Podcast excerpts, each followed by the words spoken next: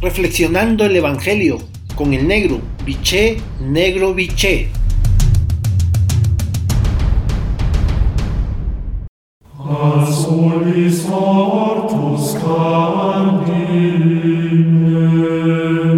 Buen día hermanos y hermanas. Hoy el Evangelio de Mateo en su capítulo 13, versículos 47 al 53, la frase central es la siguiente. Reúnen los peces buenos en cestos. Esta parábola es semejante a la de ayer sobre el trigo y la cizaña que crecen juntos.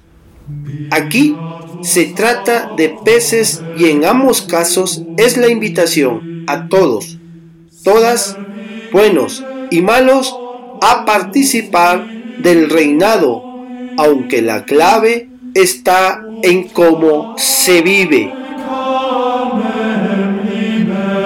El reinado de Dios está oculto. Muchos no han descubierto todavía el gran proyecto que tiene Dios de un mundo nuevo, mejor, solidario, fraterno. Sin embargo, no es un misterio inaccesible, está oculto en Jesús, en su vida, en su mensaje.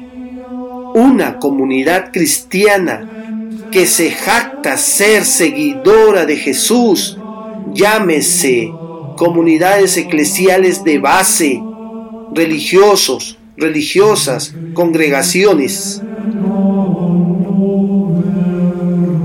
que no han descubierto el reinado de Dios, no sabe para qué ha nacido Jesús. El descubrimiento del reinado de Dios altera la vida de quien lo descubre. Su alegría es inconfundible.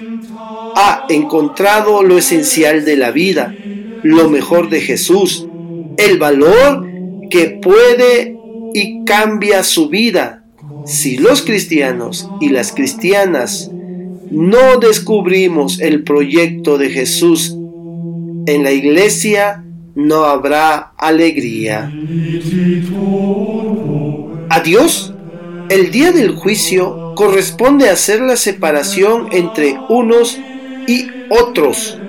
Jesús nos ofrece la posibilidad de participar de una vida plena el reinado de los cielos es un regalo valioso que se nos ha ofrecido y merece, por lo mismo, una respuesta de acogida. Por esta razón, el Evangelio termina recordando la importancia de fomentar la virtud del discernimiento para saber lo que hay de valor y lo que hay de inútil en nuestras vidas.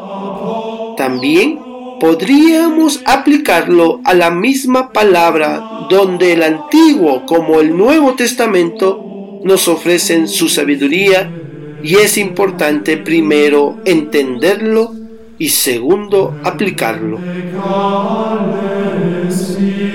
Esta es la decisión más importante que hemos de tomar en la iglesia y en las comunidades cristianas liberarnos de tantas cosas accidentales para comprometernos en el reinado de Dios, despojarnos de lo superfluo, olvidarnos de otros intereses, saber perder para ganar en autenticidad. Si lo hacemos, estamos colaborando en la conversión de esta iglesia hoy maltratada por sus hijos. Por lo tanto, para tu reflexión de esta mañana tarde, tomándote el tiempo necesario y el silencio que requieres, la pregunta es, ¿eres de los que dice, Señor, Señor, pero no cumples la voluntad de tu Padre que está en los cielos? Hasta entonces, un abrazo, los quiero y rezo por ustedes.